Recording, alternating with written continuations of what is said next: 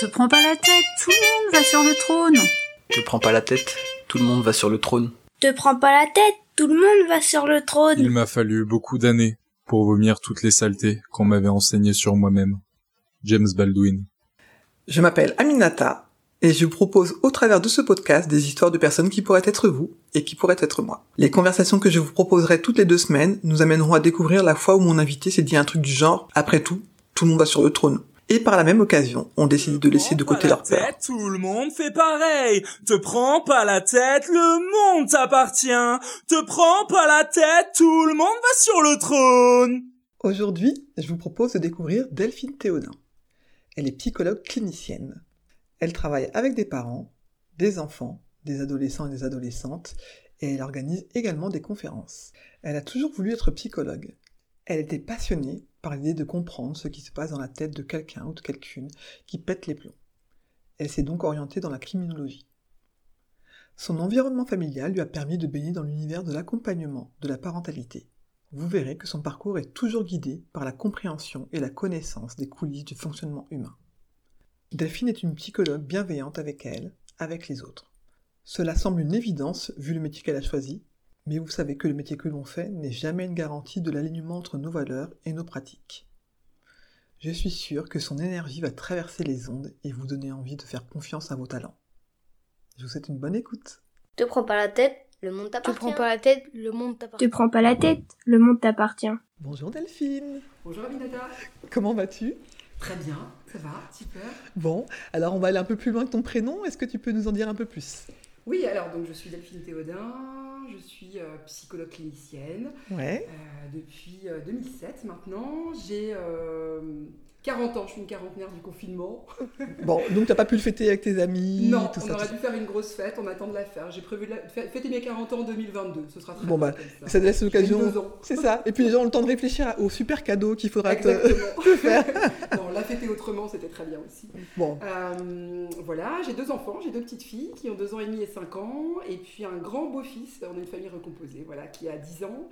Euh, je travaille euh, en libéral, voilà, en activité libérale, où je fais pas mal de choses, j'ai pas mal de petites casquettes, euh, à la fois en consultation avec des parents, des enfants, des ados, et puis euh, j'anime des conférences, des ateliers de parents, des formations sur voilà, les thématiques qui touchent à la petite enfance et à la parentalité. et, Voilà. et donc tu parles de plusieurs casquettes. Est-ce que si tu devais en donner une, enfin une qui est la générale sur ton, ta fonction, tu, ce serait laquelle que tu nommerais? Ce serait psychologue clinicienne, petite enfance et parentalité. D'accord. Ouais, c'est- mon activité principale à l'heure actuelle. D'accord. Ouais. Mais est-ce que ça veut dire que c'est ça qui, ta formation, euh, elle était axée autour de ce métier-là? Pas du tout. pas du tout. Euh, Bon, bah, on va rentrer tout de suite dans le Voilà. vif du sujet. Dis- Dis-nous nous ton parcours un petit peu. Alors du coup, j'ai validé un bac euh, économique et social à l'époque, je crois que c'était en 99. Ouais, J'avais déjà pour idée de faire un, un master de... Alors c'était c'était un DESS à l'époque, d'accord. de psychologie, et j'étais très très intéressée par l'univers de la psychocriminologie. Donc euh, rien à voir avec les profilers, mais l'étude du, du- de la personnalité criminelle, de ce qu'ils pouvaient faire, un peu déviance, là, ça D'accord. Alors, t'avais quel âge du coup à cet âge-là J'avais pour- 18 ans. 18 ans. Et Ouais. t'avais J'étais déjà. passionnée par ça. D'accord. Et pourtant, les séries télé n'existaient pas à l'époque euh, Oui, sur ce euh. sujet-là, mais c'était.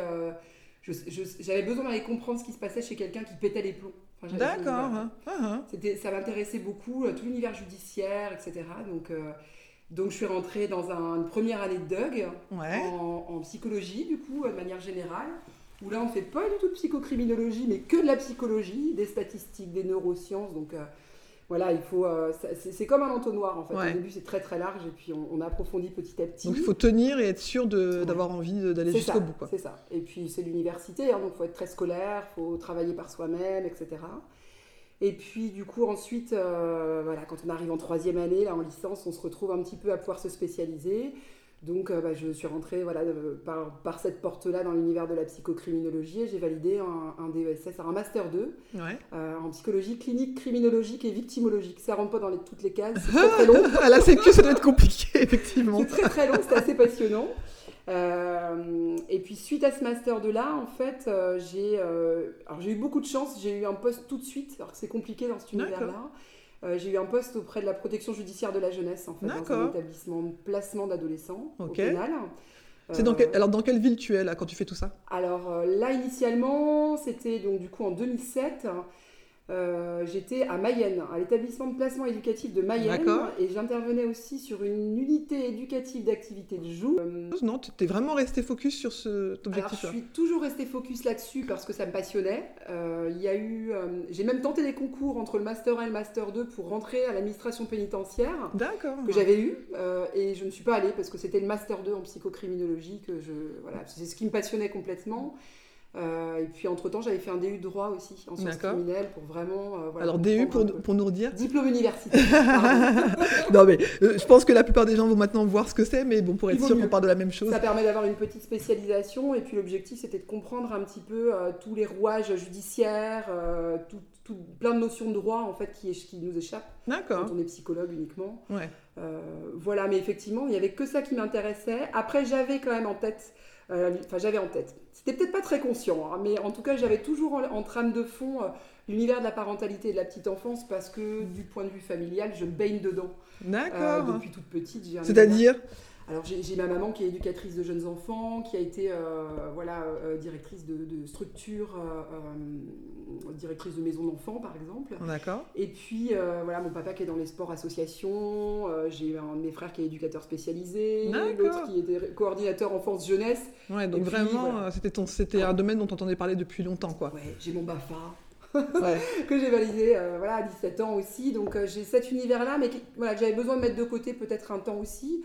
Alors peut-être parce que euh, travailler dans l'univers de la petite enfance quand on a 25 euh, ans, c'est pas si facile que ça, je trouve. Ah oui Pourquoi?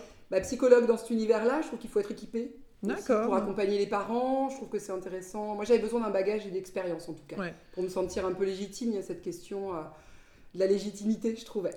qui était, euh, ça passait pas par le fait, parce que y a certaines personnes, moi je me souviens quand j'étais assistante sociale, qui se disaient Ouais, mais il faut avoir eu des enfants pour. Est-ce que tu avais cette idée-là aussi ou pas? Euh, Non, j'avais pas cette idée-là, mais par contre, il y avait, je sais pas pourquoi, il y avait cette question de légitimité à être vraiment en place de celle qui pouvait accompagner les parents alors que j'étais encore très jeune et que je faisais très jeune aussi. D'accord. C'est-à-dire que j'avais 28 euh, ans et euh, j'en faisais 22. Quoi. Donc, D'accord. bon, j'avais peut-être cette question d'image là qui était à, ouais. qui était à mûrir aussi de mon côté.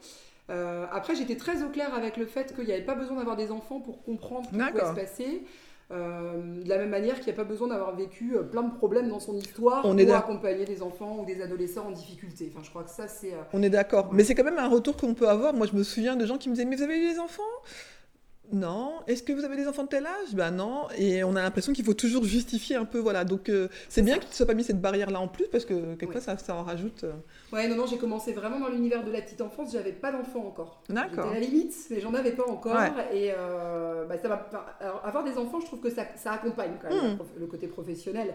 Parce que mine de rien, on bouge un petit peu de son discours. Hmm. Ça nous permet d'avoir des expériences qui sont, voilà, où on fait bien la part des choses entre l'univers privé et l'univers professionnel, mais on réajuste les choses en conférence quand on parle du sommeil et qu'on n'a pas d'enfants. Et voilà, on aborde le sommeil des enfants. On est beaucoup dans la théorie. Oui. Un enfant à la naissance dort entre 16h et 20h, 24 h C'est ça. Quand on a des enfants, on va être dans la théorie aussi sur les conférences, mais on va nuancer. C'est ça. Mais ça dépend des enfants. Voilà, ça dépend des enfants. Faites-vous confiance. Voilà, ça. Parce que euh, hmm voilà, ça permet de nuancer les choses quand même. Mais c'est quand même marrant que du coup, parce que ces, théories, elles existent depuis longtemps, et les gens qui ont des enfants existent depuis longtemps, qu'est-ce qui fait que ce ne soit pas encore rejoint? Alors on ne va pas y répondre aujourd'hui, mais parce que il, faut, enfin, il y a plein de gens qui n'auront pas d'enfants et qui n'ont pas envie d'en avoir et qui voudront être psychologues, et, euh, ou personnes qui accompagnent des personnes qui ont des enfants. Bah, c'est dommage qu'on soit obligé d'avoir ressenti dans sa chair euh, ce que c'est la privation de sommeil quand on a un enfant ou quoi, pour pouvoir en parler. Euh, en, toute légitimité. Je pense qu'effectivement, il n'y a pas nécessité. J'ai des, collègues qui sont psychologues, qui n'ont pas d'enfants et qui sont super avec, euh, voilà, dans cet accompagnement à la parentalité. Euh, je crois que. Alors après, à, force de, de, formation aussi continue, je, je, suis assez convaincue qu'être parent, ça s'apprend aussi. C'est des choses qu'on on apprend, plein de petites choses, plein de clés qui vont nous amener à accompagner correctement alors, les enfants de manière professionnelle, mais euh, du coup aussi nos enfants mmh. à titre privé. Et je crois que ça, ça fait pas si longtemps que ça au final que c'est ouvert, hein, ce genre de choses. Hein. Ça fait euh, peut-être 10-15 ans. Ouais, donc euh, il y a encore du travail à faire de ce côté-là. Ah. Il y a encore beaucoup de boulot parce qu'il y a beaucoup de parents qui viennent encore en consultation, euh, très culpabilisés par exemple, de, de se dire bah voilà, j'arrive pas à faire dormir mon enfant. Mmh. Ah, ok, qu'est-ce qui fait que c'est compliqué pour vous Et pourquoi c'est de votre faute en fait bah, Parce ça. que mmh. le sommeil de l'enfant, ça lui appartient. C'est ça. Voilà. Donc, ouais on accompagne beaucoup les parents au final quand on accompagne les enfants. Ah. D'accord. Donc pour revenir sur ton parcours, donc euh, tu disais 7, 8, 10 ans en, tout euh, avec la PJJ. Une dizaine d'années, ouais. Voilà. Et donc virage parce que qu'est-ce qui s'est passé Alors, ça s'est installé petit à petit en fait, c'est-à-dire que d'emblée je me suis retrouvée euh, à la fois en mi-temps à la protection judiciaire de la jeunesse et puis euh, au bout un an après mon diplôme on m'a proposé de m'installer en libéral, c'était une opportunité. D'accord. Alors euh, d'habitude on attend beaucoup avant de se mettre en libéral et puis depuis quelques années voilà maintenant on peut s'installer assez rapidement. Et qui t'a proposé? Tu dis on quelqu'un qui ouvrait un cabinet et qui avait un, un bureau disponible et qui m'a dit voilà D'accord. euh, moi tu m'intéresses donc est-ce que tu veux un bureau? Excellent. donc euh, bah, je lui dis banco pas Ah, de problème j'ai un côté très hyperactif à l'époque je travaillais aussi comme hôtesse d'accueil à un- dans un hyper U D'accord. Donc rien à voir. rien à voir j'avais besoin de remplir mon agenda j'avais envie euh, je suis très hyperactive j'aime pas rester à rien faire Mhm. et du coup voilà je me suis dit ok bah on va construire ce projet là et je me suis installée en, ouais, en 2008 hein, donc assez rapidement D'accord. après et donc du coup progressivement bah, j'ai accueilli voilà j'ai accompagné les enfants des ados des parents aussi et je crois que ça a mûri progressivement cette Mhm. possibilité là de, de rentrer dans le champ de la parentalité et de la petite enfance Euh, ce qui m'a amené quand même à, à- à faire un virage un petit peu et à, à basculer majoritairement dans ce champ-là, euh, c'est qu'à force de côtoyer les adolescents placés, Ouais. qui sont quand même sacrément carencés, qui ont, un- bah, qui ont beaucoup de difficultés à s'insérer, Mm. à avoir une bonne estime d'eux-mêmes. euh, je trouvais que c'était... Il manquait quelque chose. J'avais besoin de comprendre qu'est-ce qui faisait, par exemple, qu'un ado avait des difficultés à, à avoir de l'empathie pour quelqu'un. Enfin, moi, c'était... voilà, D'accord. je- Ouais, encore comprendre les coulisses des dysfonctionnements. c'est ça, euh, ouais, c'est mhm. ça, absolument. Et je me souviens d'un adolescent, euh, et ça vraiment ça m'a marqué, qui en consultation m'avait dit, je lui avais dit, bah voilà, t'as as quand même commis des vols euh, graves. Euh, à ton avis, qu'est-ce que, qu'est-ce que les victimes ressentent de ce qui s'est passé là? Et il m'a répondu, voilà, Aucune idée. sais rien. Ah, hein. Euh, C'était inaccessible. Pas possible lui. de se projeter sur euh, les sentiments des Non. autres ou quoi? Pas du tout. Et, euh, et je lui ai dit, et toi, ça t'a fait quoi? Et il m'a répondu texto, oh bah vite fait. D'accord. Voilà. Et là, je me suis dit, mais en fait, ce gamin-là, qui était, qui était pas si jeune que ça, qui avait une quinzaine d'années, euh, il n'avait pas du tout accès à lui non plus. Il n'avait pas conscience, il n'avait Mhm. pas accès à, ses, à ses- ses propres émotions. Et je me suis dit, bah oui, comment on fait pour euh, comprendre les autres si on ne se comprend pas soi-même? Ouais, tout à fait. et j'avais Ouais. besoin d'aller voir du coup les ancrages, qu'est-ce qui se passait dans la petite enfance là, comment ça Mhm. se construisait l'empathie, comment on construisait l'estime de soi, qu'est-ce qui, euh, qu'est-ce qui faisait qu'à un moment donné ça avait bugué quoi, Mhm. complètement? Et euh, j'ai pris conscience aussi progressivement euh, de, la, de la place et de l'importance de l'environnement Oui. dans le développement de l'enfant. Et là Mhm. je me suis dit, je pense qu'à un moment donné j'avais besoin d'être dans la prévention aussi, Ouais. d'être dans l'avant et pas que dans l'après. Ah. Euh, Même si ça reste de la prévention quand tu les vois à la PJJ ou voilà, mais malgré tout, ils ont déjà commis des actes. On est de la- dans l'accompagnement Ouais. aussi dans l'après parce qu'il y a un- des parcours très carencés qui sont Mm. très euh, traumatiques. hein. Mm. Que les, enf- les- les adolescents qu'on accompagne sont avant tout des adolescents victimes aussi euh, d'événements traumatiques avec des systèmes familiaux complètement décomposés. Et euh, dans mes études en psychocriminologie, un de mes professeurs qui s'appelle Loïc Villerbu, qui est euh, voilà, celui qui a vraiment construit cette, ce champ-là, euh, explique quelque chose de très intéressant. Il dit on est dangereux là où on est vulnérable. Et moi je trouvais ça génial phrase, parce que c'est vraiment une phrase qui me tient euh, à cœur. Et même dans le travail de la petite enfance, quand Ah. on est face à des parents qui sont vulnérables, bah oui, on peut commettre des actes, on peut. Donc Mhm. comment on peut travailler avec ces parents-là euh, et maintenir aussi un regard bienveillant aussi Oui, c'est ça. vers eux. Ouais, ouais. Oui, parce qu'effectivement, euh, on aurait tendance sinon à pointer le parent et non, on reviendrait à comme cette histoire de sommeil. C'est de ça. ma faute si mon enfant est comme si, c'est de mon enfant, ma faute si mon enfant fait C'est ça. ça, c'est de sortir Mhm. du sentiment de culpabilité. Moi, j'aime bien dire que c'est pas parce qu'on se sent coupable qu'on est coupable. C'est pas Mhm. la même chose. Tous les parents se sentent coupables de tout ce qui arrive pour leurs enfants, on est bien d'accord. Mais par contre, c'est pas parce qu'on se sent coupable qu'on l'est. Mhm. Euh, et je crois que c'était intéressant dans cette phrase on est dangereux là où on est vulnérable. Moi, ce qui a fait sens, c'était de me dire on va aller chercher du côté des ressources Ouais. euh, de ces ados-là, du côté des ressources des parents aussi qui ont été en difficulté à un moment donné, plutôt que du côté des défaillances et des, des manquements. Mhm. voilà. Mhm. Et c'est ça qui fait, je pense, que petit à petit, je me suis orientée vers l'univers de la petite enfance et j'avais besoin d'aller comprendre ce qui se passe là dans le cerveau de l'enfant, euh, qui se construit, euh, et puis quelle était la place et l'impact de, de ses parents, de son environnement dans sa construction. Voilà. Et donc, petite enfance, tu commences à quel âge du coup? Ah, alors je peux accompagner, dans le cadre du libéral, je peux accompagner des, des parents d'enfants qui ont 2-3 mois. D'accord. Ouais. Ouais, et puis euh, j'interviens en crèche aussi sur des structures crèches mhm. auprès des équipes, mhm. où du coup on va aborder voilà, des enfants qui ont 6 mois, 8 mois, on va essayer de comprendre ce qui se passe pour eux, ce qui se passe dans la relation avec leurs parents aussi. Ouais. Et dans ces cas-là, on accompagne, enfin moi j'accompagne plutôt les équipes ouais. à euh, bah, se décaler un petit peu des, voilà, du quotidien, de leur quotidien professionnel pour regarder avec une autre paire de lunettes un petit peu ce qui se passe euh, ouais. et comment on peut accompagner les parents. De toute façon, je crois que quand on accompagne les enfants, d'abord et avant tout, on est au contact des parents. On doit les inclure dans les accompagnements. Mais ça veut dire qu'alors quand tu es en crèche, tu es sur un spectre un peu large, c'est-à-dire que tu dois avoir plusieurs types de parents. Par contre, ceux qui viennent, qui font prennent la décision de venir te voir, oui c'est des personnes qui ont déjà repéré qu'il y avait quelque chose dans leur euh, relation avec leurs enfants? Comment ça se passe? Oui, alors ça peut être ça. Euh, il peut y avoir une inquiétude ouais. Euh, de leur part, quelque chose qui sort un petit peu de leur référence. Moi, j'aime bien parler de seuil de tolérance. À un moment donné, ça a débordé de leur seuil de tolérance. Mhm. Ça ne veut pas dire qu'il y, y, a quelque chose d'inquiétant. Oui. Mais en tout cas, eux, ça les inquiète. Donc, on va prendre. Enfin, moi, j'ai l'habitude de prendre le temps. Voilà, de rencontrer les parents une première fois avec l'enfant, mhm. d'aborder un petit peu ce qui, voilà, ce qui fait inquiétude, mais aussi ce qui va bien. Ouais c'est important d'appuyer sur les ressources aussi, du coup. Et puis euh, de rencontrer l'enfant à partir de 3-4 ans. On peut le rencontrer tout seul, moi je trouve, euh, à 2-3 reprises, mhm. pour apprendre à le connaître, se faire aussi son idée, voir un petit peu ce qui se passe, et puis faire un point ensuite avec les parents. Et parfois, rien que ça, ça suffit. Le fait d'avoir un regard tiers qui vient euh, apporter un, autre éclairage, une autre paire de lunettes, au final, ça apaise les parents, ça les rassure, et puis quand il y a besoin d'un suivi, on accompagne ou on réoriente si c'est sur d'autres mhm. champs. Mais bien souvent, ça se passe comme ça. D'accord. Ouais. c'est intéressant. effectivement, oui, tu es dans un travail complètement différent. Alors là, on ne parle plus de criminologie ni quoi que ce soit. Alors, pas tant que ça. Euh, on, on, parle plus trop de criminologie et en même temps, la, la psychocriminologie, c'est vraiment ce qui fait écart à une norme. Donc, moi, je m'appuie aussi sur ces méthodologies-là parce qu'à partir du moment où des parents viennent nous voir en consultation parce qu'ils s'inquiètent, c'est qu'il y a quelque chose qui fait écart à leurs propres normes. Mhm. qu'est-ce que c'est qu'une norme? Oui, ou la norme qu'ils imaginent majoritaire. C'est ça, mhm. c'est ça, c'est leur représentation, donc on travaille aussi sur leur représentation. Qu'est-ce que c'est qu'être un bon parent pour eux? Mhm. Est-ce que c'est être parfait, par exemple? Bah non. D'accord. Comment eux se sont construits aussi en tant que parents? Mais je crois qu'à partir du moment où euh, quelqu'un vient en consultation, que ce soit pour son enfant ou pour soi, c'est qu'il y a quelque chose qui, qui, sort de leur propre euh, ah norme et de leur, propre cercle. C'est intéressant, je l'avais jamais entendu comme ça, présenté de cette façon-là, c'est intéressant, de cet écart à la norme, parce qu'effectivement on parle de normalité ou d'anormalité. Qu'est-ce que c'est que la normalité? Mais en fait, euh, voilà, c'est aussi des normes qu'on a pu intégrer. Euh, donc du coup, tu as eu toutes ces étapes-là, tu disais, bon, ben, aujourd'hui tu es à, à, ce stade où tu es exclusivement en libéral ou comment ça Alors, se je suis exclusivement en libéral, oui. Euh, j'interviens en fait euh, dans le cadre de consultations et puis euh, j'ai alors des associations, des relais d'assistantes maternelles qui me contactent pour intervenir ou dans le cadre d'analyse de pratique auprès Mhm. d'assistantes maternelles ou auprès d'équipes de crèche par exemple. D'accord. ou alors, elles me enfin, ces équipes-là me demandent d'intervenir pour des conférences.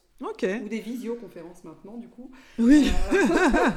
ou alors des formations. On peut faire euh, voilà, monter des formations aussi autour de thèmes qui touchent à l'univers de la petite enfance. Alors ça va sur euh, voilà, accompagner l'estime de soi de l'enfant, les violences éducatives ordinaires, euh, la communication entre parents et professionnels de la petite enfance. Voilà, on a pas mal de, de- pas mal de sujets comme ça qui sont possibles. Et puis, euh, et puis j'interviens si aussi, j'ai quand même ma casquette de psychocriminaux qui, qui reste un petit peu parce que je m'y accroche, j'aime beaucoup ça malgré tout. Euh, euh, j'interviens du coup pour l'administration pénitentiaire et pour euh, l'école de la protection judiciaire de la jeunesse, en fait, sur des formations, D'accord. là, autour de, des gestions de situations de violence. Là, c'est-à-dire que tu reçois plus de jeunes ou de, du public, comme on appelle ça, Mm. mais tu, reçois, tu travailles avec les équipes pour qu'elles elles accompagnent elles. euh, D'accord. Avec un de mes collègues, en fait, on, on a une formation qui s'appelle Compréhension et gestion des situations de violence.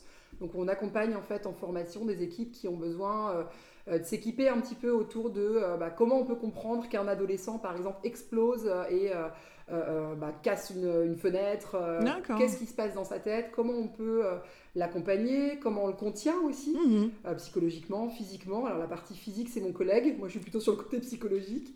Mais voilà, on, on fait ces formations-là. Et puis auprès de euh, l'école de, de l'administration pénitentiaire et de la protection judiciaire, je peux intervenir aussi sur euh, des formations autour de la crise suicidaire, par exemple. D'accord. Ouais, donc ça veut dire qu'en fait, toute la société, là, enfin, en tout cas, un bout de la société commence à se dire qu'il y a des choses à faire et à comprendre. Il n'y a, pas un chemin linéaire comme ça qui, qui fait qu'un enfant devient un criminel d'un coup et qu'en cours de route, euh, voilà, il y a des choses encore Ouais. à faire. Quoi. Donc, c'est Sur le, intéressant. sur le nombre d'adolescents que j'ai vus à la protection judiciaire de la jeunesse, en 10 ans, j'en ai vu pas mal quand même. Mhm. Il n'y en a pas un qui n'a pas vécu un événement traumatique dans son histoire. C'est-à-dire qu'il y a quand même des choses, qui, qui, euh, des événements qui viennent créer des failles euh, dans leur estime d'eux-mêmes, dans leur capacité à s'intégrer, à se percevoir comme étant capable euh, mhm. de grandir correctement. c'est pas parce qu'on a vécu des événements traumatiques qu'on devient délinquant, ça c'est certain. Il y a tous les phénomènes de résilience mhm. derrière, mais par contre, quand, tous ceux qui le sont ont vécu quelque chose. Il y a, des failles, ah, ah. absolument. Et c'est aussi ça qui fait que moi je reste accrochée à l'idée de rester dans un regard très bienveillant et, du côté des ressources aussi, mmh. ces ados-là. Ouais. Et mais tu as quand même envie de garder du coup ces deux parce que tu es dans un grand écart finalement. Hein. Choisir. Ah, hein. Après, je sais pas si c'est une obligation de choisir, c'est bien peut-être d'avoir euh, cette vision un peu parce que quand tu es dans, dans les crèches ou quoi, ça permet aussi de te dire, ben, si on loupe quelque chose là, entre guillemets, on peut aussi aller vers ça. Alors, ça ne veut pas dire qu'il y a quelqu'un qui disait que tout se joue avant, voilà, on va pas, on va pas citer cette personne, mais euh, en tout cas de se dire que ce grand écart-là que tu fais est aussi intéressant pour les équipes, les équipes que tu accompagnes, j'imagine. Euh. Oui, je sors mon costume de psychocriminologue régulièrement en analyse de pratique avec elle. Par exemple, quand on travaille sur euh, l'agressivité chez l'enfant, ça c'est un sujet voilà, ah. qui, qui, anime les équipes et qui, qui a un certain succès en conférence d'ailleurs. Hein, ah on parle d'agressivité chez l'enfant, bah, l'enfant qui va mordre à deux ans et demi, qu'est-ce que c'est, comment on peut comprendre ça? Ah, euh, bah, on, peut, là, là toute la dimension psychocriminologique, elle me permet de comprendre aussi et d'amener certaines choses. Ouais. ouais. du coup, ta légitimité dont tu parlais, là, tu l'as euh, clairement euh, sur ce sujet-là, tu, peux la, tu peux la tirer vers. D'accord. Est-ce que, au cours de ta formation, parce que j'ai l'impression quand même que tu as, vécu des études douces, avec quelque chose de, beaucoup d'envie, tu es allé à un endroit, même au niveau du travail, on avait du désir pour toi, enfin voilà. Est-ce que, au cours de ta carrière scolaire ou professionnelle, il y a eu des moments où tu t'es dit ça c'est impossible, je vais jamais y arriver. Ah, Et c'est devenu possible. Oui, alors euh, je me souviendrai toujours de mes, de, mes, de mes cours de psychopathologie lacanienne à la fac, qui étaient pour moi d'une violence sans nom. Pour le Pourquoi C'était très très complexe. D'accord. On, on, peut avoir affaire parfois à des professeurs d'université qui sont absolument passionnants, mais qui sont dans une autre langue qu'on ne comprend pas forcément. Et là, on se sent tout petit. Et effectivement, on se dit, mais est-ce que, j'ai, euh, je, est-ce que je vais être capable à un moment donné de transformer ce qu'ils me disent en connaissance oui. ou, euh, ah, hein. Est-ce que je vais être capable de faire en sorte que ça fasse du sens pour moi Et euh, en gros, parfois, je me disais, mais je suis incapable d'être à sa place. Enfin, en gros, c'est pas possible. Je peux pas jargonner comme ça je, suis incapable et parfois on ne comprenait rien. Euh, je, vais te raconter une anecdote. En, troisième année, on était, j'étais avec un groupe d'amis euh, voilà, en, psychologie et on avait un cours, on ne comprenait rien de ce qui se passait. Ah oui euh, Non, non, c'était très compliqué. c'était à la fois très passionnant parce que ça nous permettait vraiment de passer du temps à décortiquer le langage lacanien, mais c'est très complexe comme langue. Et j'avais acheté un livre qui s'appelait Comprendre Lacan. et j'avais pas compris. et là, je la, dit, Lacan pour les nuls. C'était dur, quoi. Et, et, ça, ça posait un problème de légitimité, je trouvais. C'était difficile pour moi de me dire, mais il y a des choses qui m'échappent quand même. Et comment je vais faire en tant que psychologue si je ne maîtrise pas ça? Et, comment tu as fait alors, du coup? Euh, je me suis affranchie en fait de l'idée de tout comprendre. Euh, à un moment donné, euh, je me suis un peu détendue euh, mhm. avec cette idée-là. Euh, je me souviens quelques années après, après, je me souviens quelques années après mon, diplôme, j'étais retournée à la fac sur un colloque euh, autour de l'enfant. Je m'étais dit ah ça ça peut être intéressant, voilà de, pouvoir. Je pense que je suis équipée là pour comprendre ce qui se raconte. Et ça a duré deux jours, j'ai tenu une demi-journée. Ah voilà, je suis partie à midi 30, je me suis dit c'est fini. C'est fini, je perds mon temps, je ne comprends toujours rien. Ah ouais Et je pense qu'on était dans un autre langage et ça c'est quelque chose qui m'a toujours un peu interrogée de me dire mais comment Comment, ça perdure rendre accessible aux gens? Bah oui, mais pourquoi ça perdure ça? Parce que on a toujours alors la crainte des étudiants en psycho, voilà, de pas comprendre, mais la crainte des gens qui sont autour des psychos de dire ouais mais je vais pas comprendre. Et d'ailleurs dans, ah dans, le langage populaire, on est sur ouais mais bon c'est normal, c'est un psycho ou c'est une psycho. Inaccessible. Ouais. Qu'est-ce qui fait que cette, cette idée-là euh, perdure? C'est marrant parce que c'est vraiment un stéréotype. Alors après, je pense que les, psychologues, on a beaucoup bougé depuis quelques dizaines d'années quand même. Euh, avant, on avait Freud et Lacan. En mm. gros, il y avait ces références-là. Il y en avait d'autres, mais c'était les deux grandes références. Euh, je pense qu'il y a eu des découvertes aussi au niveau des neurosciences sur ce qui se mhm. passe dans le cerveau, qui fait qu'au final, eh ben, on peut avoir bah, voilà, des gens comme Boris Cyrulnik, comme euh, Catherine Guéguin, qui nous ont amené euh, quelque chose de beaucoup plus lisible mhm. euh, et puis qui nous permettait de comprendre ce qui se passait. Donc on s'est rendu progressivement, je pense, un peu plus accessible. Et moi, ça me tenait à cœur euh, bah de dire comment je travaille avec des gens, avec un public qui vient me voir, qui demande à être accompagné, si je ne suis pas accessible, de par, ne serait-ce que de par le langage. C'est ça. Et j'ai une collègue qui m'a dit, enfin une, une, amie hein, qui est psychologue aussi, qui m'a dit il y a quelques années de ça, euh, qui m'expliquait une anecdote pour elle et qui m'a dit mais euh, on m'a répondu c'est pas parce que c'est compliqué que c'est intelligent. Et ça j'ai trouvé ça génial et je le garde d'ailleurs. Euh, si elle écoute le podcast un jour, elle va se dire ah, c'est moi ça. bah oui effectivement. Ça a fait du sens pour ah, moi de me dire mais c'est l'intérêt de se rendre accessible. Mmh. Je crois que les psychologues, on travaille, on travaille dans la relation. Mmh. c'est un travail de relation avant tout. Donc il va falloir d'abord prendre soin de la relation. Euh, et pour prendre soin de la relation, il faut se rendre accessible. Et euh, l'objectif, c'est que les gens nous comprennent, en fait. C'est ça. Ah, hein. Donc, euh, ça m'a beaucoup aidé avec cette question de Mais oui, finalement, ouais, ton impossible de, dans la compréhension t'a transformé en une professionnelle différente, sûrement, de dire, mais je veux pas faire subir ça aux gens, en fait. C'est ça. c'est excellent.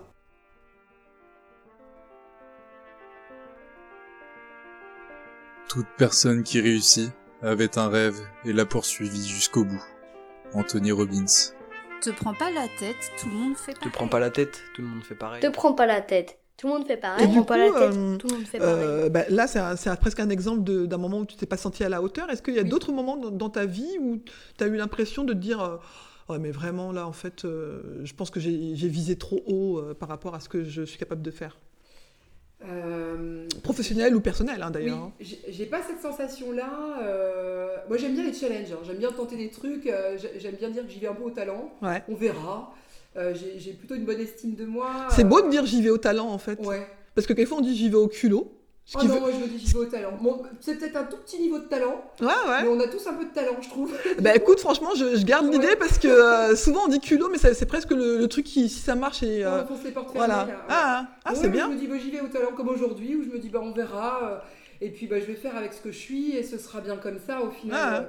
Ah, avec sincérité, quoi. Ouais, complètement. Et c'est vrai que bah, parfois on me propose par exemple des thèmes en conférence où je me dis, bah tiens, j'ai jamais travaillé là-dessus. Bah, on va essayer, puis on verra ce que ça donne. Euh, dans mon parcours, j'ai jamais vraiment eu de moment où je me suis sentie euh, complètement à côté de la plaque. D'accord. Il y a eu des moments plus difficiles. Mhm. Euh, la première fois où on postule au Master 2, où il y a 25 places, il y a 300 demandes et où on se fait bouler littéralement, où je me dis, bon, bah, j'ai un an devant moi, là, qu'est-ce que je fais? Et alors, qu'est-ce que tu avais fait justement? J'ai eu droit, du coup, un diplôme universitaire de Ah oui, c'est à ce moment-là, d'accord. Et après, tu et après, as refait. J'ai retenté. Alors, j'ai fait un diplôme de, universitaire de droit. J'ai Tenter des concours aussi, je me suis dit, bah voilà, je vais tenter le concours de chef de service en administration pénitentiaire, cet univers-là me, me, passionne. Et, euh, et puis, euh, j'ai eu le concours, et j'y suis pas allée en fait, j'ai refusé. Ah je me suis dit non, je vais quand même tenter. Euh, c'est fou hein Ouais, j'avais besoin de. Ouais, donc t'aimes vraiment le challenge quand même. Hein ouais, Parce que t'aurais pu te dire, c'est facile, en fait j'ai un truc qui m'attend, j'y vais, et puis euh, pourquoi aller me faire suer, aller travailler encore Non, j'aime bien me mettre en difficulté un petit peu, et puis parfois ça marche, parfois ça marche moins. Euh, euh, quand on est face par exemple dans l'accompagnement en, libéral d'un enfant où on ne trouve pas la clé, on n'arrive pas à accompagner, ça avance pas. Bah, parfois il faut s'autoriser aussi à se dire bah là moi j'ai été au bout de ce que je pouvais et, on se remet en question mais c'est des métiers où on doit se remettre en question oui accepter que on n'est pas le bon interlocuteur pour ou interlocutrice pour tout le monde en fait. ça. parfois c'est comme ça. Et je crois que c'est la psychologie, c'est un peu une affaire de rencontre, hein, je trouve quand même. C'est-à-dire qu'on on a, euh, quand on va voir quelqu'un et qu'on, enfin, je trouve que c'est c'est c'est euh, euh, du courage en fait d'aller bah, voir quelqu'un et d'être capable de de parler de sa vie privée, de ses mmh. failles. donc c'est vraiment une question de relation, moi je trouve. Et quand on, on, prend soin de cette relation-là et qu'au final on, se sent en confiance, là ça peut avancer. Mais moi au final je fais pas grand-chose. Enfin, si le psychologue c'est un vrai métier, on est bah d'accord, mais mais, mais je crois que c'est avant tout les, comment on amène les gens à cheminer eux-mêmes mmh, en fait, mmh. Euh, autour de leur histoire. Et, ça, euh, c'est une affaire de rencontre avant tout. Mmh. Donc où ça se fait, où ça se fait pas, c'est comme des, quand on va en soirée, bah, il y a des gens avec qui ça match tout de suite. Oui, c'est ça. Il y a des gens, on se dit, non mais euh, no way, jamais, il y a quelque chose qui se fait mais il y, a aussi quelquefois, tu te dis, ah c'est cool, et puis finalement tu te dis, bah non, en fait, ça le fait pas. Donc, Et moi, je me souviens que je, je, je, dis encore à des copines, des fois, qui me disent, ah je vais voir quelqu'un, mais ça le fait pas trop, un psychologue. Du coup, on dit, je vais voir quelqu'un, c'est qu'on va voir un psychologue. Hein. mais qui qui s'autorise pas à changer justement. Et je dis mais pourtant quand tu vas à la boulangerie que le pain est pas bon, bah tu changes. Ça. Et tout ce qui est paramédical, médical ou quoi, les gens ont beaucoup de mal à s'autoriser parce qu'il y a ce cette espèce quand même d'aura un peu ah, de, du médecin, du psychologue, du sachant, et qui, font, qui fait que les gens ont du mal à, à s'autoriser. Et la façon dont tu soignes la relation, je trouve ça hyper intéressant. Alors, j'ose espérer que tous tes confrères et consoeurs ont ça en tête et en tout cas ont l'impression de le faire même s'ils le font pas forcément bien. Ça. Parce que du coup, quelquefois, on entend des gens qui sont euh, pas cassés en sortant de- du bureau, mais euh, qui ont du mal à et qui peuvent rester longtemps à se laisser maltraiter entre guillemets sans aller voir quelqu'un d'autre quoi. Donc le psychologue, c'est, on a effectivement l'idée que c'est quelqu'un qui sait. Bah c'est ça. Voilà, avec quelque chose d'un peu mystique hein, parfois. Moi j'ai entendu, euh, elle, est, elle est où ta boule, ta boule de cristal? Ta ou, baguette magique? Ah je dis non, moi je suis pas psychanalyste. euh, Et puis bon, j'ai des fauteuils très confortables et c'est suffisant. Euh, j'ai une maison de poupées, j'ai des Playmobil. euh, Ah, on, on travaille comme ça, mais effectivement, on a un espèce de supposé savoir en fait. Alors, moi, c'est ce que j'explique beaucoup, notamment aux équipes, c'est que je leur dis voilà, je sais des choses, mais je sais pas plus que vous. Je Ouais. connais d'autres choses. ah, Et vous, en tant que euh, qu'aide-soignante, qu'auxiliaire de puériculture, que peu petite enfance, bah, vous savez, vous savez des plus de choses que moi dans votre domaine. ah. Donc chacun son champ en fait de compétences. Euh, et- Mais t'es censé toi être dans le cerveau des gens. Et moi je me souviens que pendant longtemps quand je croisais des, des psychologues, j'étais là, genre je réfléchissais à ma façon de parler, de me tenir pour me dire mais ça se trouve elle m'a banalisé alors que j'ai rien demandé. C'est ça. Et euh, bon, j'ai plus cette crainte-là, mais euh, il y, a, il y a vraiment cet effet-là. Je pense qu'on fait un sondage dans la rue, euh, il y a Il 100 y a des personnes. représentations Bah, énormes hein, de ce que c'est qu'être être psychologue. Et, et pour autant, euh, moi je trouve que être psychologue, c'est d'abord du savoir-être. Mhm. en fait. bah, je suis ravie de t'entendre dire ça Ah parce ouais. que le savoir-être, de toute façon, maintenant, dans tous les métiers, j'ai l'impression quand même qu'il faut. Euh, ouais, se poser la question de qu'est-ce qui fait quand on est en relation avec les gens, comment on se comporte. Et Oui. puis après, oui, on a une compétence derrière qu'on peut leur amener, mais il y a quand même aussi cette relation avec l'autre, quoi. C'est ça, c'est toute la dimension du prendre soin, c'est ce Mhm. que je dis. Enfin voilà, euh, c'est à la fois une affaire de relation, de rencontre aussi. Mhm. Euh, et quand on soigne la relation, on, on fait avancer. Euh, c'est- c'est- Il y, a, il y a un monsieur qui s'appelle Carl Rogers qui a beaucoup travaillé là-dessus et qui est absolument génial, quoi, qui, euh, qui explique à quel point euh, euh, la relation et la qualité de la relation qu'on va établir avec les, les patients euh, les amène à bouger et à cheminer en fait. Et c'est Ah, ouais. d'abord ça avant le savoir. Ouais, ouais, Ça n'a aucun intérêt de dire à quelqu'un je sais pourquoi vous avez des problèmes. Ça va Ah pas bon résoudre son problème. hein. À la rigueur, ça peut éclairer, mais en, en l'occurrence. Et puis ça peut créer une vraiment, dépendance finalement euh, qui est pas forcément utile. Même si, alors, à part ça. si on veut garder longtemps quelqu'un dans son cabinet et avoir un peu d'argent, mais. euh, pas- ouais, moi je trouve que ça c'est une question aussi d'éthique, c'est de se dire que. euh, moi, j'ai tendance à, à renvoyer beaucoup, euh, euh, à- en tout cas, à minimiser la notion d'urgence. Mhm. Quand quelqu'un appelle en urgence, euh, souvent je dis hop là, on va attendre quelques jours. Ouais. On va attendre une semaine, par exemple.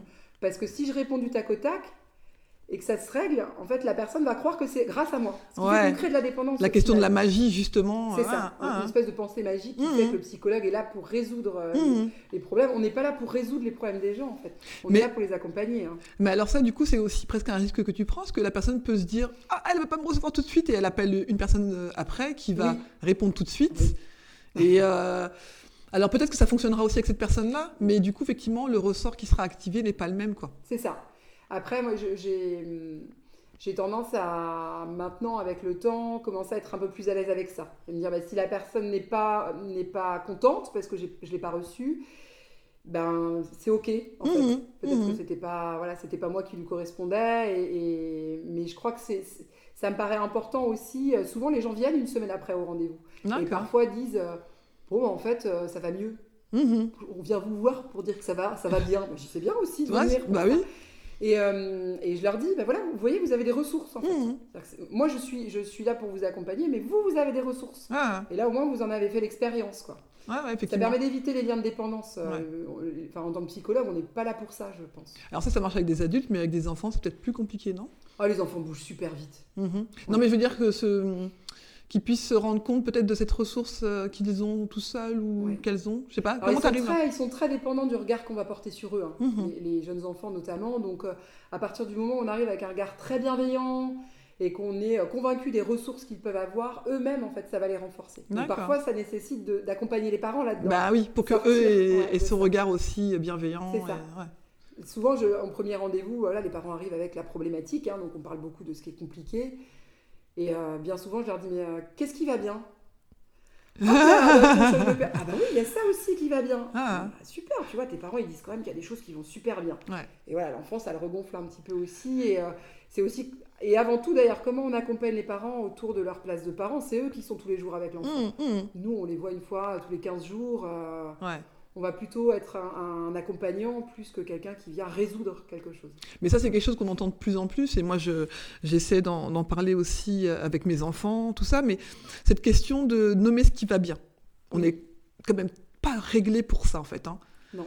Euh, je, je lisais un article l'autre fois, alors je sais plus qui a écrit ça, mais qui disait que le nombre de fois où un enfant entend euh, des choses négatives, que ce soit à l'école ou à la maison, enfin sur une vie, c'était énorme, Oui. et que du coup on entend très peu de choses valorisantes. Et je me suis dit mince, donc j'ai transféré d'ailleurs l'article à mes amis, à mon entourage, en disant bah, peut-être euh, qu'on fasse attention à ça, parce que finalement, euh, il y a des choses qu'on ne fait pas. euh, pas, pas naturellement en tout cas, et euh, alors moi j'essaie maintenant vraiment de faire ça à fond, que ce soit des gens que je connaisse ou pas d'ailleurs, de les valoriser, mais parce que je le ressens, pas pour faire, pour faire beau, féliciter des petites choses. mais c'est ça. Mais parce que c'est vu, parce que enfin, c'est- on voit ça un petit peu comme étant de la norme. Quand Mm. ça va bien, c'est que c'est normal. Ben c'est ça. Voilà. Et Ouais, donc, ouais. quand ça va pas bien, là c'est pas normal. Ouais, donc du coup là il faut faire quelque chose. Sauf que c'est intéressant de, de, de mettre en avant aussi ce qui va bien, parce que c'est comme ça qu'on construit une bonne estime de soi. Par c'est ça. Ouais, mais c'est c'est intéressant. Donc du coup, moi, je, je vais garder vraiment ton idée des, des talents que tu as. Donc, euh,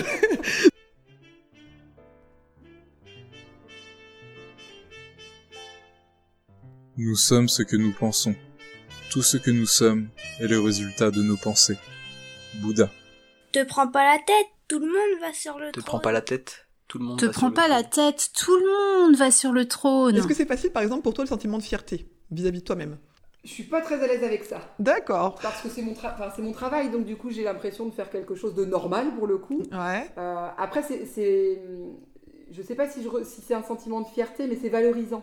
Ça alimente une bonne estime de soi d'avoir des retours positifs et euh, euh, mais en même temps je m'en préserve un petit peu parce que parce que je, je- je pense que c'est important aussi toujours d'être dans la- cette remise en question. Oui, après, il faut trouver la, la juste limite de pas se, se battre euh, la coupe. C'est ça, à chaque fois. Et voilà. Mais alors, est-ce que du coup, s'il y avait une réussite aujourd'hui, euh, ce que j'appelle réussite, vraiment, c'est quelque chose, euh, comme tu disais tout à l'heure, les petites, les petites choses qui nous font plaisir ou les très grandes choses. Est-ce qu'il y a une réussite aujourd'hui donc, que tu voudrais partager avec nous alors j'en ai tu es très fière? En premier forcément mes filles, Ouais. forcément, voilà, c'est une super réussite, elles sont super chouettes. Voilà, puis bah, on découvre plein de choses, hein, euh, et même quand on est psycho, euh, dans la petite enfance, des fois on comprend pas. Euh, c'est rassurant. Bah ouais, elles viennent nous convoquer à des places qui sont intéressantes. Je trouvais. Non, non, forcément, c'est voilà, avant tout de- dans le domaine privé, mais et d'un point de vue professionnel, la, la possibilité de choisir, je pense peut-être aussi. Ouais. D'avoir la possibilité de, de dire non parfois. Euh, D'accord. c'est quelque chose avec lequel j'ai toujours eu du mal. hein. Euh, Ah oui tendance à dire oui beaucoup. Ouais. D'accord. Oui, refuser euh, euh, des propositions de conférences, par exemple, euh, dire à quelqu'un que c'est pas possible. euh, Je trouve que c'est difficile. On en a, enfin, moi, je suis, voilà, j'ai, un côté un peu assistante sociale aussi. J'ai le côté un peu empathique, euh, enfin, la caricature de l'assistante sociale euh, qui, euh, voilà, déborde un peu d'empathie et euh, poser des limites. C'est quelque chose qui, euh, voilà, qui, qui est- qui était très compliqué avant pour moi Ouais. et qui maintenant est un peu plus simple. Et comment tu as réussi alors à... Euh, j'ai travaillé sur moi Mhm. déjà.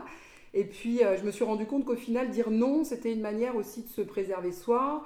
et puis, qu'on ne mettait pas en péril l'autre, en fait, Mhm. à dire non, Ouais. forcément. Tout à fait. Euh, et puis, euh, ouais, j'ai des petites phrases un peu comme toi, tu vois, qui me, que, que je répète et que je, je dis beaucoup aussi euh, auprès des patients et des gens que je rencontre.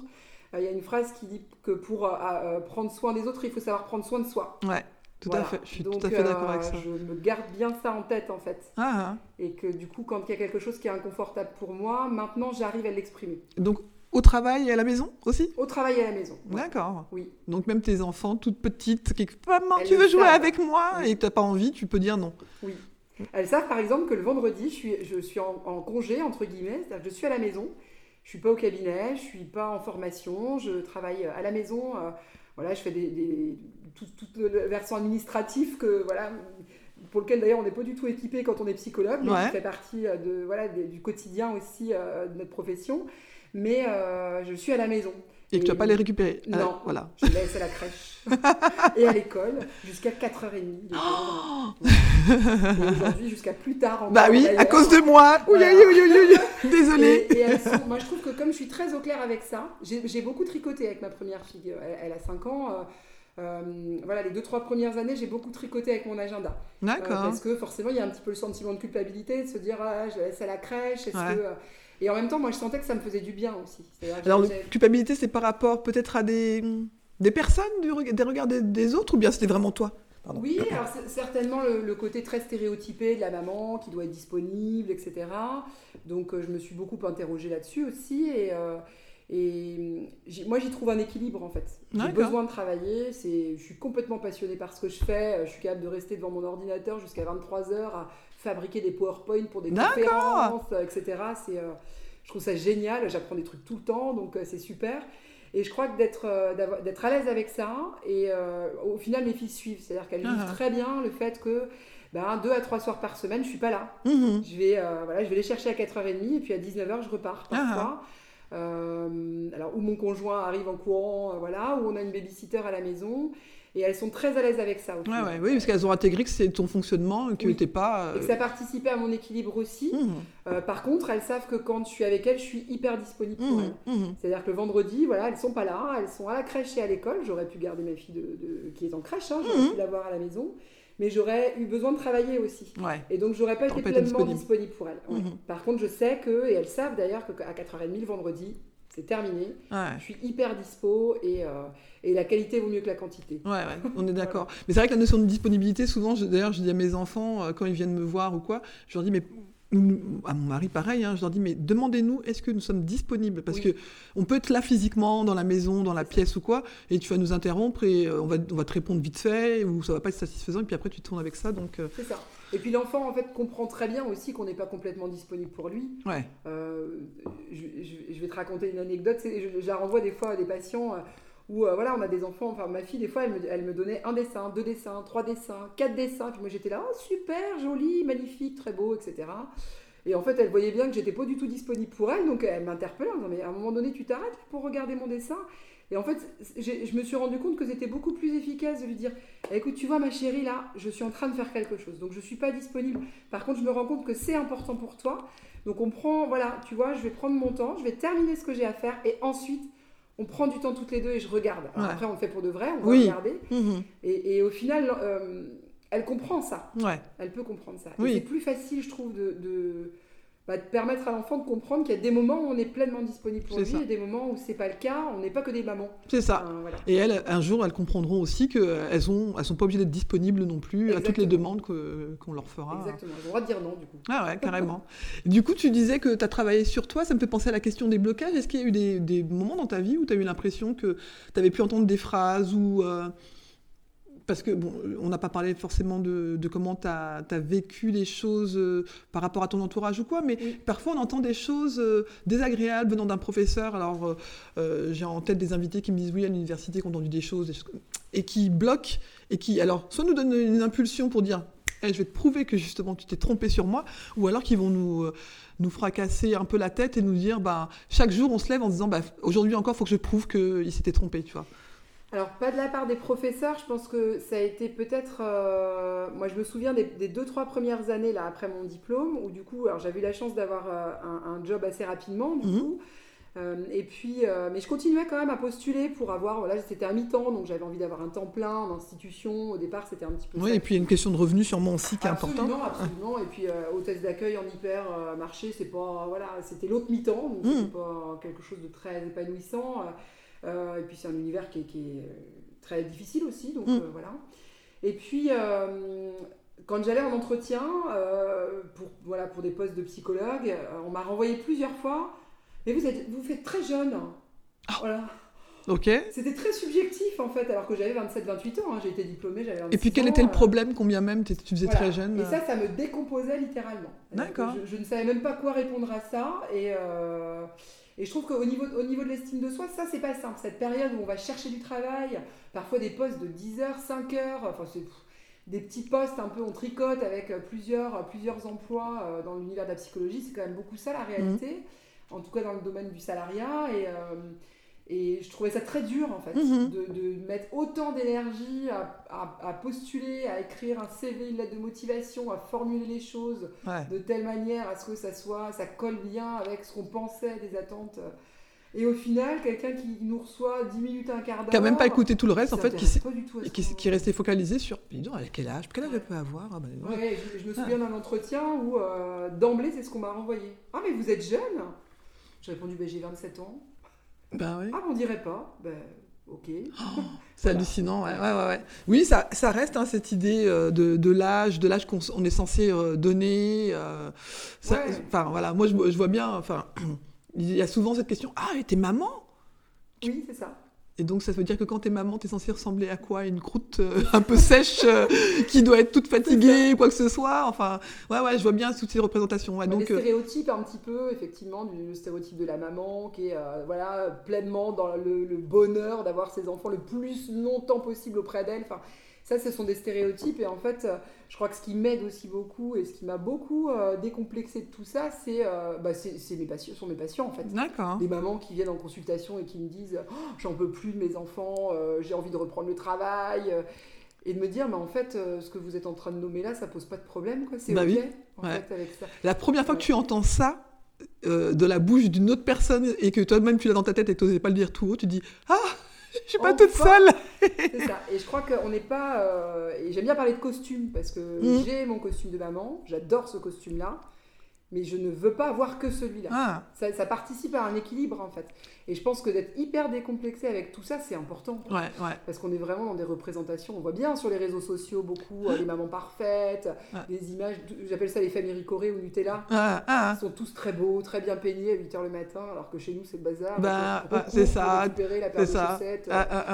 Et ça, je crois que c'est important aussi, euh, en tout cas dans le travail moi, que je fais, euh, d'amener les parents à euh, se remettre à leur juste place Mm. de parents. Mm, mm. C'est pas tout. Voilà, l'objectif, c'est pas d'être parfait, surtout pas. C'est ça. Moi, j'arrive à partir de chez moi maintenant et de me dire, bah tant pis, il reste des miettes sur la table. Ouais. Bon, bah tant pis. Mais c'est des choses où tu as, beaucoup, t'intègres tellement le regard de. Imaginons que quelqu'un rentre chez moi et qu'il voit ça, enfin voilà, et du coup tu te martèles ça alors qu'en fait tu te pourris la tête ça, pour rien. quoi. Moi, ça m'arrive de dire à certaines patientes avec qui, euh, qui sont mamans et avec qui j'ai un bon, euh, voilà, une bonne accroche, leur dire Vous avez regardé le spectacle de Florence Foresti, Motherfucker Ah, ah, ah. N'hésitez pas à le regarder.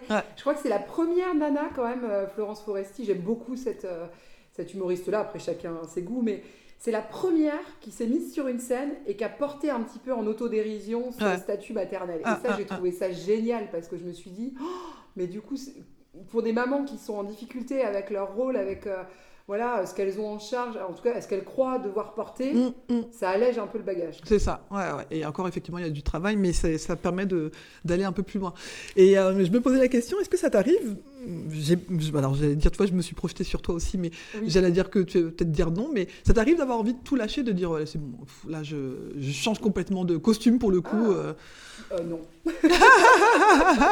Bon, bah, j'avais projeté ça sur toi, tu vois, donc m'imaginer. J'adore, j'adore, j'adore ce que je fais. Je suis trop, j'adore, je suis fan hein, de ce que je fais. Ah, bah, c'est cool J'adore ça.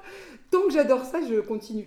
Mais Mm. c'est aussi parce que j'ai une marge de liberté d'autonomie qui est géniale. Ouais. Enfin, l'avant- enfin, le libéral, c'est difficile parce qu'on travaille beaucoup, mais en même temps, on a la possibilité de dire non, on a la Mm. possibilité de choisir. Je travaille avec des gens qui sont hyper intéressants. Euh, J'avais la crainte en libéral d'être très isolée aussi au départ. Ouais. C'est ce la représentation qu'on a. Et en fait, pas du tout. Je Mhm. travaille avec des équipes, euh, je travaille avec d'autres professionnels en libéral, on fait du lien autour des enfants qu'on peut accompagner.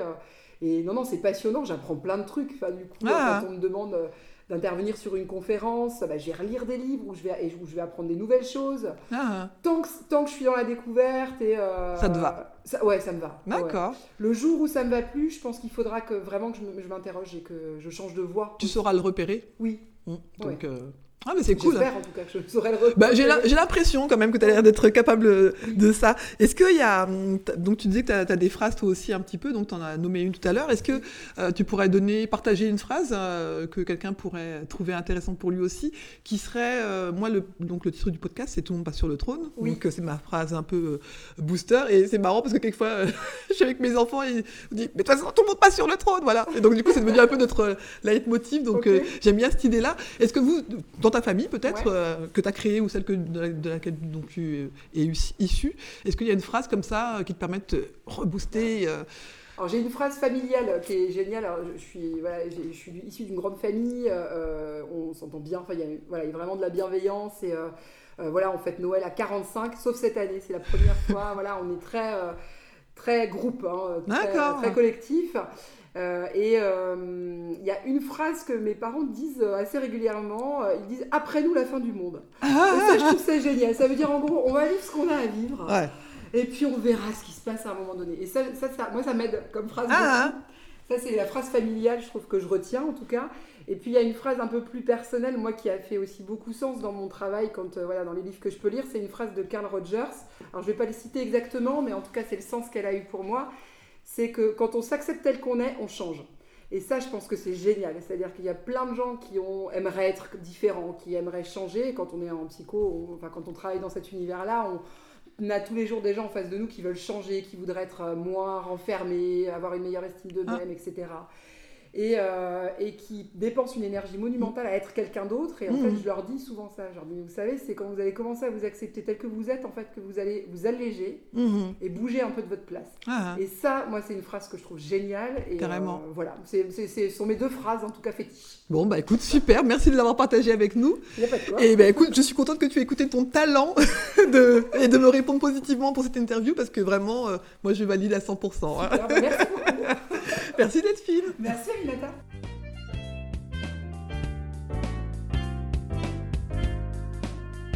J'espère que vous avez apprécié cette conversation et que cela vous donnera envie de découvrir le parcours de mes prochains ou de mes prochaines invités et pourquoi pas d'aller prolonger la discussion avec eux ou avec elles la prochaine fois que vous les croiserez sur votre route. J'espère également que cela vous donnera envie d'écouter vos envies et moins vos peurs. La vie est souvent plus simple que ce que l'on imagine. Si vous souhaitez me poser des questions ou pourquoi pas être un futur ou une future invitée, n'hésitez pas à vous abonner à mon compte Instagram. Et si mon podcast vous plaît, n'hésitez pas à lui donner des petites étoiles sur votre plateforme d'écoute préférée, que ce soit Apple Podcast ou autre chose, et ça me fera toujours plaisir d'avoir des Les retours. rois et les philosophiantes, et les dames aussi. Te prends Michel pas la de tête, Montaigne. le monde Te t'appartient. prends pas la tête, le monde Te t'appartient. prends pas la tête, le monde t'appartient.